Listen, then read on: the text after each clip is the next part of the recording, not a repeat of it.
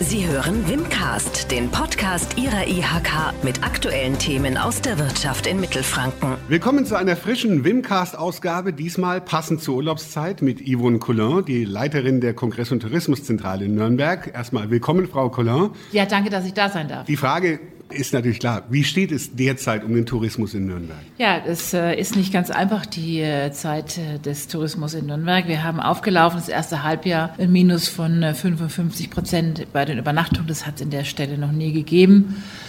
Und die Sommermonate sind eigentlich klassische Städtereisemonate vor der Pandemie. Äh, viele erinnern sich wahrscheinlich, wenn sie im Sommer in Nürnberg waren, Juli, August hat es hier gewuselt, internationales Sprachengemenge. Das ist dieses Jahr komplett anders. Und in der Pandemie profitieren natürlich Regionen wie die Berge, die Küsten, das Seenland profitiert. Aber so Städte wie Nürnberg äh, haben natürlich das Problem, dass Städte an, an sich gemieden werden. Die Menschen wollen draußen sein, sie wollen in der Natur sein, sie wollen in ihrem Ferienwohnung sein, aber Stadt an sich ist jetzt nicht das, was die Deutschen so als Nummer eins äh, Urlaubsreiseziel sehen. Das ist das eine. Und zum anderen ist es so, wenn wir jetzt mal übers Jahr reden, haben wir ja in Nürnberg einen, einen großen Anteil an Geschäftssegment, also dem Business-Segment. Wir sind eine internationale Messestadt. Wir sind ein Tagungs- und Kongressstandort und das alles ist quasi zum Erliegen gekommen. Das heißt, man kann sich das so vorstellen, 74 Prozent unseres Volumens, unseres Übernachtungsvolumens kommt aus diesem Business-Segment und nur 25 Prozent aus dem Tourismus-Segment. Insofern ist ein kompletten zwei Drittel des Tourismus quasi zum Erliegen gekommen. Die Nürnberg-Messe schätzt ungefähr, weil ja bisher nicht viel ging, dass ungefähr eine Milliarde Euro der Region verloren ging. Bislang durch ausbleibende Messen. Würden Sie es so unterschreiben? Ja, natürlich. Also das ist äh, äh hochgerechnet. Ähm, wenn Sie sich überlegen, wir haben 3,6 Millionen Übernachtungen 2019 gehabt. 2,6 Millionen davon kommen aus dem Business-Segment. Äh, wir rechnen, dass wir rund 2,2 bis 2,5 Millionen Übernachtungen verlieren werden. Also das ist schon eine richtig große Nummer und sehr schwer. Jetzt mal in die Glaskugel gucken. Ich weiß, es ist schwer. Was erwarten Sie denn noch bis Ende des Jahres? Kann man ein bisschen was wieder aufholen? Also das sage ich ja überall. Mit, von Aufholen sind wir, äh, ich sag mal, äh, entfernt, mega entfernt. Sie können äh, abgesehen vom Lockdown, der ja quasi ab 17. März war, Wiedereröffnung der Hotels erst ab 30.05., große Probleme im Geschäftsreisesegment, große Probleme im Tagungs- und Kongresssegment. Messen dürfen stattfinden ab 1.9. Auch tagen kann man wieder. Da nur eine Prognose zu wagen, ist sehr, sehr schwierig. Aber wir rechnen, und das sagen auch die Unternehmensbefragungen, die wir ja regelmäßig durchführen, dass die Hotels mit Umsatzeinbußen auch für das dritte und vierte Quartal von mindestens 70 Prozent rechnen.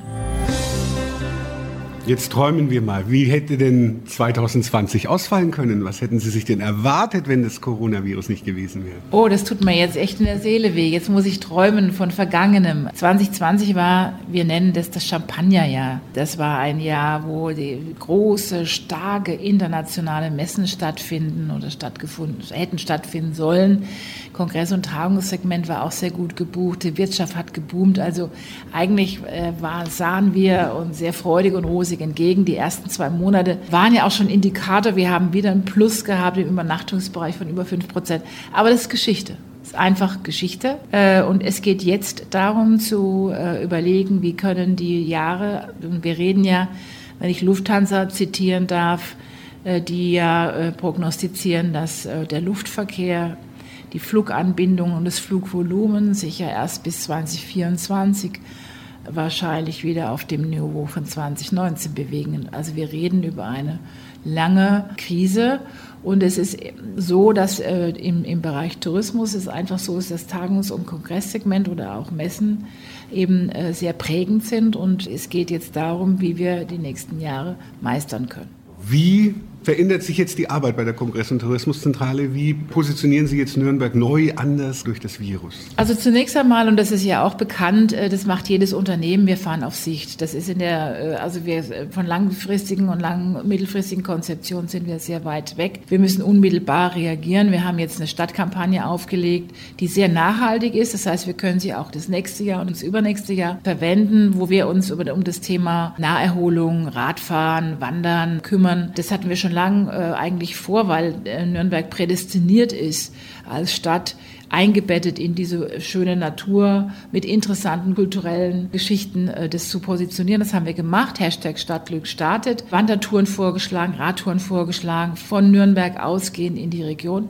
Das ist das eine. Und jetzt äh, sind wir gerade dabei, für den Herbst eine Kampagne vorzubereiten, um die Industrie und die äh, mittelständischen Unternehmen, die hier vor Ort sind. Wir wissen, dass beim Tagen- und Kongressbereich 60 Prozent der kleineren Tagungen und Kongresse aus der Region kommen. Deswegen wollen wir sensibilisieren und die Unternehmen, die hier vor Ort sind, einfach nochmal informieren und sagen, Tagen in Nürnberg ist auch unter Corona-Aspekten möglich. Es ist anders, aber es ist grundsätzlich möglich. Alles das werden wir gerade entwickeln, stellen wir zusammen.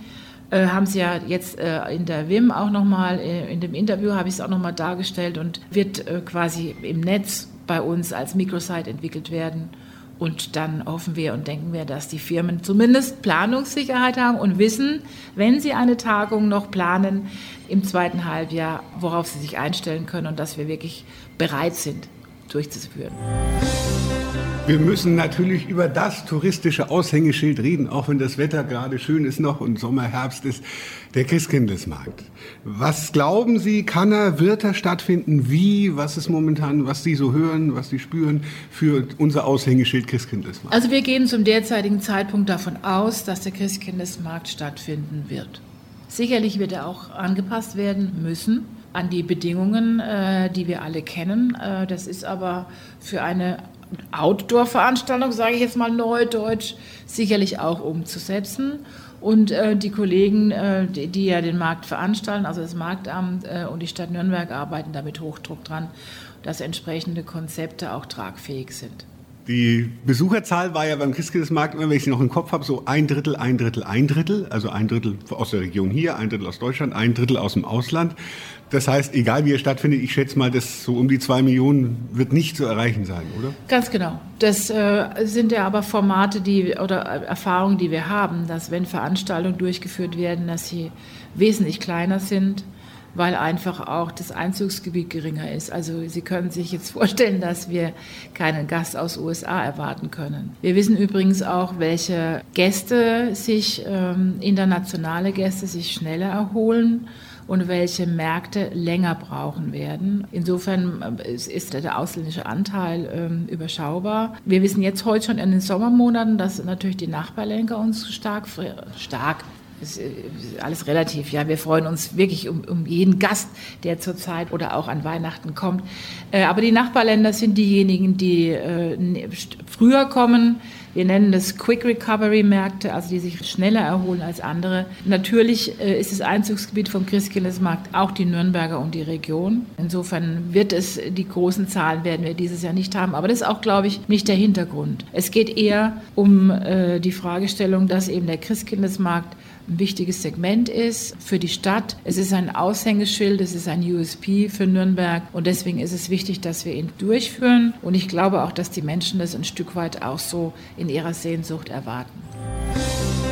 Zu guter Letzt, wo macht ein Tourismusprofi wie Sie Urlaub und kann er überhaupt Urlaub machen? Muss ich da und gucken, wie die das machen und wie geht's da? Ja, also ehrlich, äh, ich bin in diesem Jahr und in diesem Sommer in Nürnberg. Das war ich in den vergangenen Jahren auch, aber ich habe es eigentlich immer gesplittet und zwar mache ich jetzt das, was viele Touristiker übrigens auch machen. Wir leben unsere eigenen Vorschläge nach. Also alles das, was wir für Touristen jetzt vorschlagen, die Fahrradtouren, die Wandertouren, das bietet sich jetzt gerade an, auch bei dem Wetter, dass man es das selbst mal erfährt. Äh, und dann muss ich äh, entscheiden. Ich habe noch mal im September ein bisschen äh, Luft, äh, wo ich dann hingehe. Aber in erster Linie heißt für uns alle eigentlich, dadurch, dass wir so kurzfristig immer wieder neue Ideen beziehungsweise neue Herausforderungen haben, dass wir im Großen und Ganzen eigentlich auch sehr hier in Nürnberg sind und gucken, dass wir den Herbst einigermaßen auf die Strecke kriegen und da noch vielleicht den ein oder anderen quasi Volumen in die Stadt bringen. Das wünschen wir uns alle. Dankeschön, Yvonne Collin, dass Sie sich die Zeit für unseren Wimcast genommen haben. Gerne.